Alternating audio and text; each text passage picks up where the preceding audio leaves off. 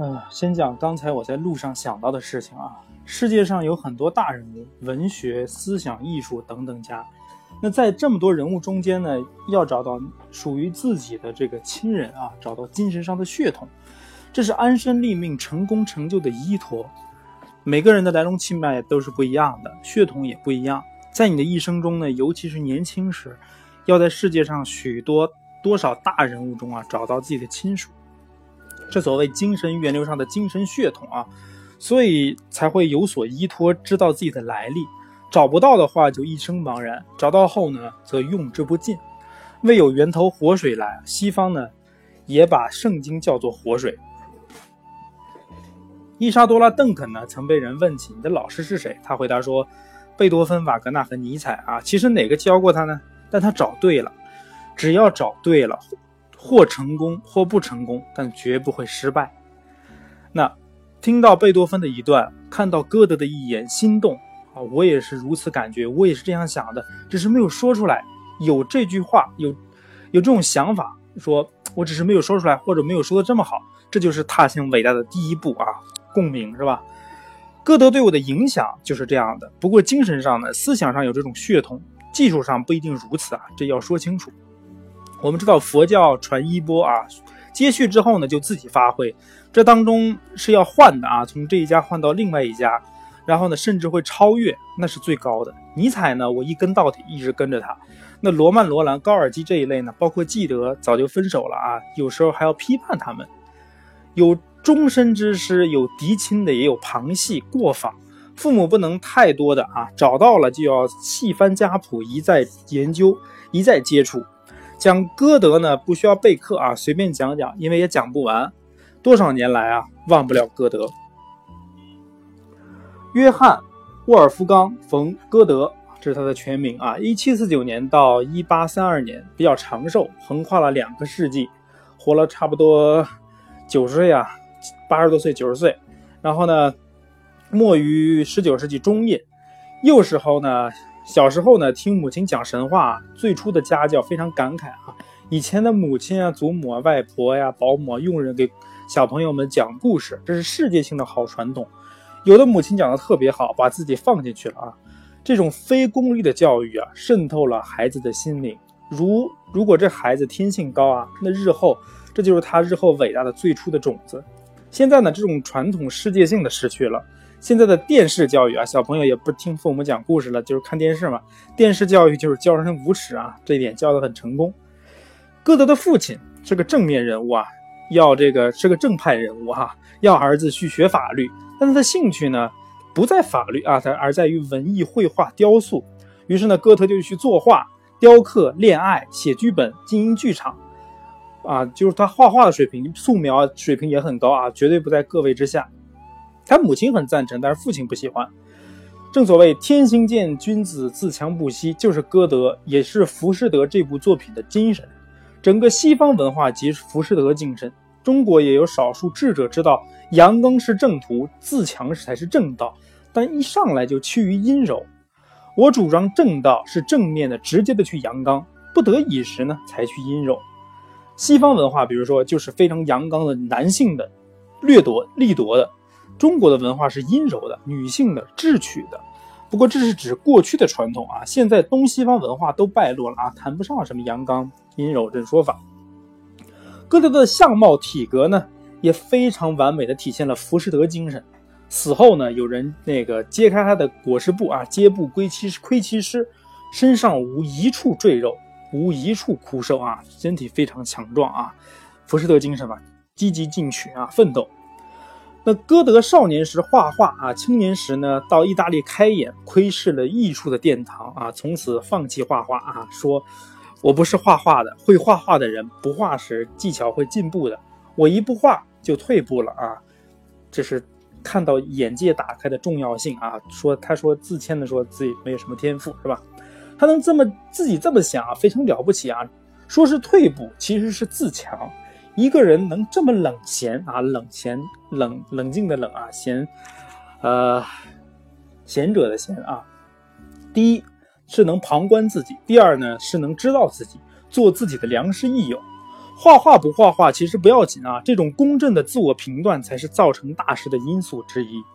这是小事啊，但是大有深意啊。我们读书啊，也是要确切的理解作者的意图，不要推想作者没有想到的深意。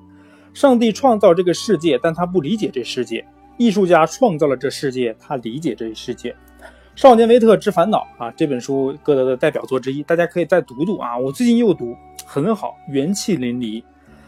文学要有读者，但是宿命的是呢，文学很难找到这个够格的读者。当时多少少年读这个维特之后都自杀了啊！这种读者我不要，至少不提倡这种作者与读者的关系。任何作者都很难看穿读者。老子说。天地不仁，以万物为刍狗啊！世界上最光荣光辉的警句啊，非常棒啊！一想到了，二说出来，三讲的那么美妙啊！老子就有这样的人啊！我说呢，作家不仁，以读者为刍狗，这样的天地才能大，这样才能有伟大的读者来。最好读者不仁，作者不仁，读者也不仁，如此人就来了。歌德舍写这个少年维特的时候呢，很高兴，二十五岁。正是心智最旺盛的时候，写得其实啊，这真是他的福气啊。呃，曾经有句话这么说的：说老得很早，青春消逝的很迟，是艺术家啊。之后十二年呢，歌德写了很多剧本，比如说这个《艾格蒙特》《伊菲吉尼》《塔索》啊，这三本呢最好。后来用五十八年的时间啊，穷极自己的后半生，写完了这个。呃，《浮士德》这本煌煌巨著啊，情节太多就不讲了。但是呢，音乐上的《浮士德》节目呢，可以开开单子啊。你写这本小说，但是很多作曲家都根据这个《浮士德》做了音乐作品啊。比如说李斯特《浮士德交响曲》可以听，马勒第八交响乐啊，这个第二部分啊，呃，李斯特也是《浮士德交响乐》啊，马勒的第八第八交响乐第二部分可以听。呃，柏辽兹歌剧《天谴》写的是浮士德，然后博伊托有个歌剧叫《梅菲斯托菲勒斯》，也可以去看一看。然后古诺有个歌剧叫《浮士德》，然后布鲁尼、布索尼有个歌剧叫《浮士德博士》，舒曼就更多了啊，管弦乐、独唱、合唱统称《浮士德场景精选》。瓦格纳写过一曲《浮士德序曲》啊，比较不错啊，这个。很多人都写过啊，但是太难写，吃力不讨好。庞大的主题呢，常常引起我们对哲学性的欲望。可是，可是那个我们数一数德《浮士德》这这本书啊，这个长诗一共一万两千行，简直是大山啊！小时候初读呢，读不进去；成年再读呢，我也只喜欢这个序曲、书斋这些开头部分。直到去年呢，一口气读完啊，真是好长时间了。写不好啊！这样的题材用这样的方法，注定是写不好的。为什么呢？有这种感觉说写不好呢？因为这个诗靠灵感，灵感哪来一万两千行的灵感是吧？法国有个斯塔尔夫人啊，我之前讲过，第一个说啊，就说这个浮士德是写不好的，真是聪明啊！他这个人是个很很牛很牛逼的这个评论家，他是拿破仑的死对头啊。据说当时拿破仑的一个军官到他的客厅啊。两个小时从那儿出来啊，就反拿破仑啊，可见他这个说服力有多么的强。第二个这么说的是海涅啊，第三个是我。第一个说的是老实话，第二个说的是俏皮话，第三个就说的风凉话啊。这个斯塔尔夫人说的是老实话，海涅说的是俏皮话，我就是说风凉话了。讲个典故吧，海涅曾经拜访这个歌德，歌德问在写什么静坐呢？海涅讽刺道说写浮士德呀。然后歌德听了之后又囧又怒，说：“你在喂马还有什么事儿？”海涅边退边说：“进阁下殿，诸事已矣啊！”两个人都互不相让啊，言语互相讽刺。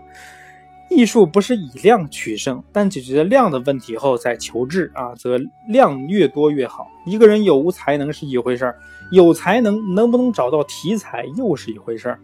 许多人才高，一辈子找不到好题材，使不上好方法，于是呢郁郁终身。比如说这个圣伯夫给了福楼拜题材，福楼拜呢先写过圣安东尼的诱惑啊，是宗教一类的。圣伯夫请福楼拜看纪实新闻啊，于是呢写成了包法利夫人，都很很了不起。在座各位啊，就是苦于找不到题材，找不到方法，怎么找法？只有拼命去找，找不到那就自我埋没了，找到了。自强参悟，终会有所成。那歌德最后的作品叫做《威廉麦斯特的学习时代》啊，写的不是很好啊。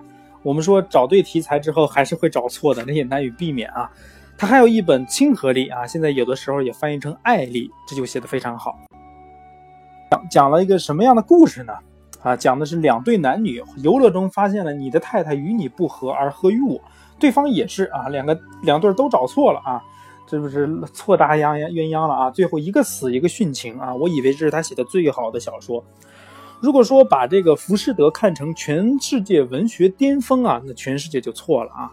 浮士德是北欧民间传说中的炼金术士啊，性格模糊，形象也窝囊，近乎妖道。那歌德借了这一题材呢，把浮士德提高了整个欧罗巴文化的精神象征，这是他了不起的功绩啊！我由衷钦佩。但是从文学角度说呢？浮士德不成功，从文化现象讲呢，浮士德伟大。我承认浮士德的在命题上是非常的伟大的。约翰·克里斯朵夫是一种典型的期望，什么是呃是什么呢？什么也不是啊，典型是牵强附会的，见树不见林的，一厢情愿的。如果艺术不伟大，不可能表达民族。血是艺术家自己的血，血管是民族文化的血管才行。伟大的艺术来自于伟大的性格，艺术呢是无法培养的。比如说，有中国有句老话啊，古话叫做“与公瑾交，若饮醇醪，不觉自醉”。性格交友要锻炼到如此才行。歌德所谓自强，他最会自我教育啊，约八十次恋爱，可是都成功啊，因为他迷途知返。我说呢，恋爱总是成功的，为什么呢？你爱那就成功了。歌德曾说：“如果我爱你，与你无涉。”全世界都欣赏这句话啊！只要你去爱，就成功了。他有句格言啊，叫做“回到内心”。其实陶潜的“归去来兮辞”呢，就是回到内心。要学会自我教育，才能有良师益友。生活上可以做光棍，精神上可别做光棍啊！《歌德对话录》是我们艺术家的福音。这本书啊，我最早的自信呢，来自于歌德，心中暗暗大喜。歌那。纪德说的很好，说歌德不是高山，不是大海，他是阳光充足、雨露滋润的半高原。海涅一贯调皮啊，得理不饶人。他说，歌德老是坐着，好多事情要他需要他站起来才能解决，但歌德坐着也是对的。庙堂里的佛像都是坐着的吧？如果站起来，岂非庙堂的顶要被顶破了？那通过这个歌德、海涅的旧事呢，我们要得出一个结论啊。交朋友就交大朋友，较量也要找这样的大人物来较量啊！歌德和海涅见面，我看两个都是冠军。自信必须要的啊，这可以测试一个人的高贵卑下。见名人要见其人，不见其名。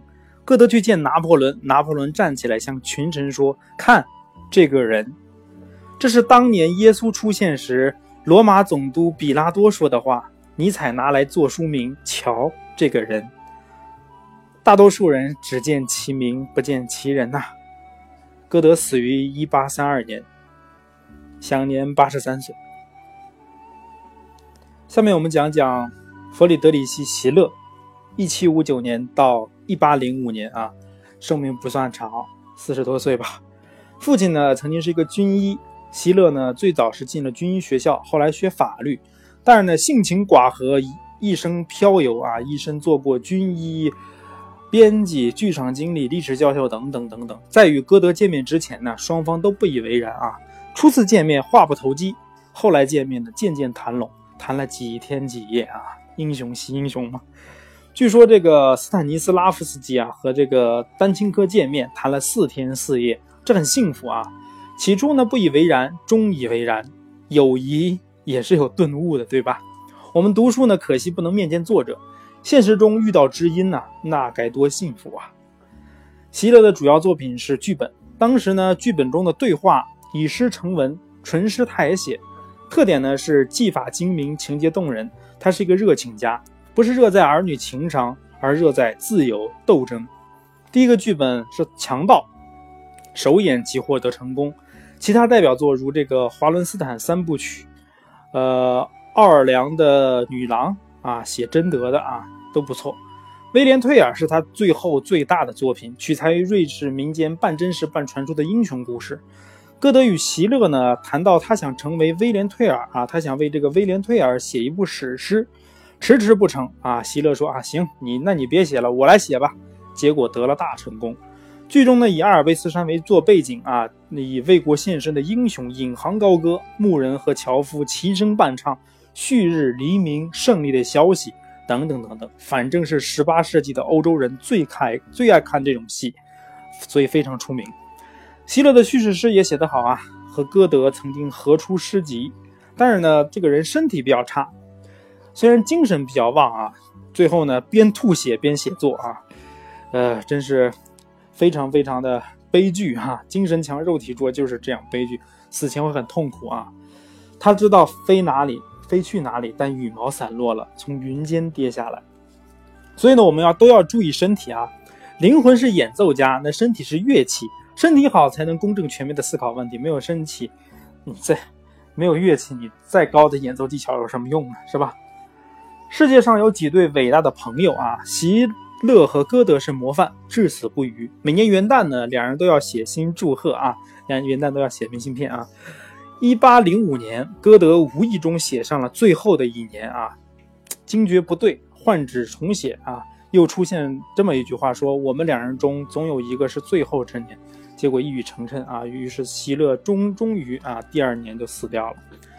歌德平时喜怒勿形色，唯有得知席勒的死讯呢。双手掩面，如女子般哭泣。后来说：“我一半的生命死去了，这等友谊哪里去找啊？我苦苦寻追寻不得，只剩一句俏皮话，说两个人好像的好好的像一个人，那么我一个人也可以了。”享年四十六岁。通常呢，他的铜像都是独自站立，歌德、席勒的铜像在一起。你们以后去喂马，好好看一看。讲完歌德和席勒啊，十八世纪呢，我们要讲讲南欧啊，南欧重新又醒来了，感觉啊，意大利曾经是这个文艺复兴的中心，之后呢却不复兴了。由此看呢，人类历史呢并不是什么进步退步，而是进进退退，这就是历史的景观。十五世纪呢，意大利复兴了，就那么一直兴下去啊。可是后来不行了，对吧？他曾经是欧洲知识和智慧的领袖，十八世纪就要向英法借光了。意大利呢，这个时候出了一个还算不错的人物，叫戈尔多尼。一七零七年到一七九三年啊，被称为是意大利的莫里埃，是演员、剧作家，同时又是文学家。生长于威尼斯，温和开朗，多写喜剧，一生写了一百多本啊。歌德曾经在威尼斯看过戈尔多尼的戏，说观者的笑声从头到尾不断。晚年呢，戈尔多尼迁居巴黎。到文化大革命时期，到不是文化大革命，到法国大革命时期呢，死于贫穷。人们忘了戈尔多尼和他欢喧哗的欢乐。艺术家别在乎读者啊，把衣食住行的事情安排好，而后呢，定心只管自己弄艺术啊，但是别为艺术牺牲。为艺术牺牲的艺术家太多了，牺牲精神太强，弄得历史不像，弄得艺术不像话了。那戈尔多迪八十岁的时候写过一部自传啊，内容真真假假。评评价呢也写的挺不老实的，呃，诗人呢，我们再介绍一下帕里尼啊，也是意大利人，一七二九年到一七九九年，活了七十岁，生性快乐多才，有一本有一句有一首长诗叫做《一日》啊，讽刺社会，分这个早午傍晚夜四部分，写贵族少年的一日活动。那意大利十八世纪最重要的诗人是谁呢？是阿尔菲耶里，呃，一七四九年到一八零三年。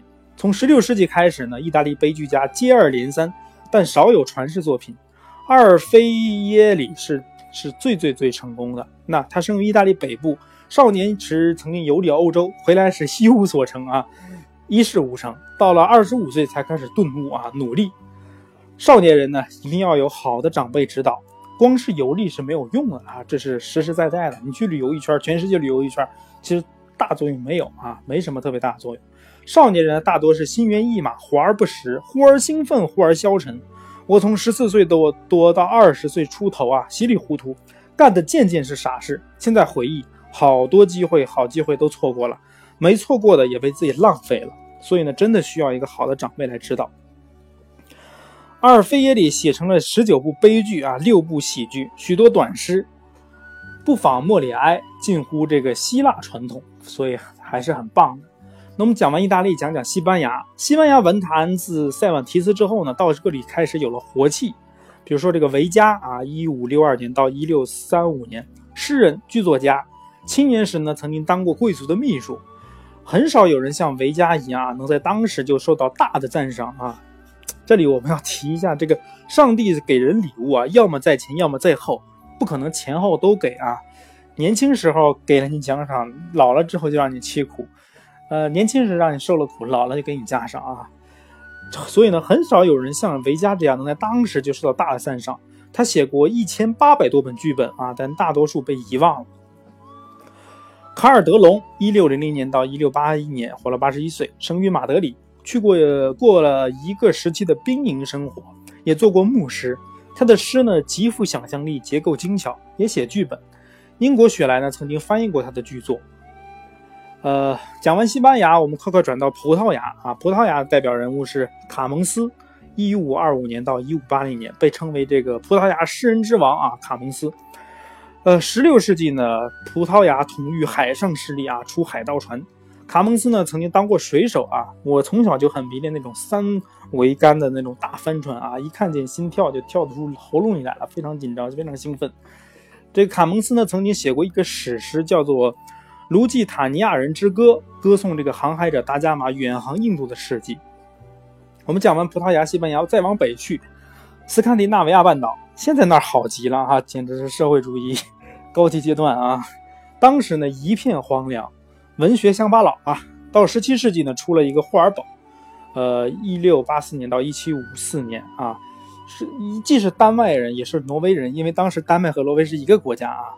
呃，霍尔堡呢曾经留学英国，是个戏剧家啊，挺出名的。十八世纪后半呢，则是这个丹麦戏剧启蒙时期，出了一个非常有名的悲剧家，叫做欧伦施莱厄啊，一七七九年到一八五零年，他的诗作呢有一处好地方啊，后来的这个诗呢成为了丹麦的国歌啊。这个我们知道，这个丹麦的国歌就是有一处好地方啊。第二呢呢，亚迪克特兰。我丹麦语不太会念啊，大概这个意思啊。再赶到瑞典，瑞典也才刚醒来啊，哪有哪有这个诺贝尔奖委员会呀？